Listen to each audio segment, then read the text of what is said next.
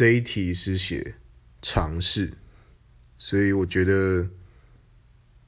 呃，我觉得是，我发现很多人煮饭不喜欢把那个生食跟熟食的砧板分开来用，就你明前一秒才刚切过一个生的东西，啊，比如说猪排，那你放下去煎，煎完之后你可能就随便拿毛巾或者是冲个水，然后把。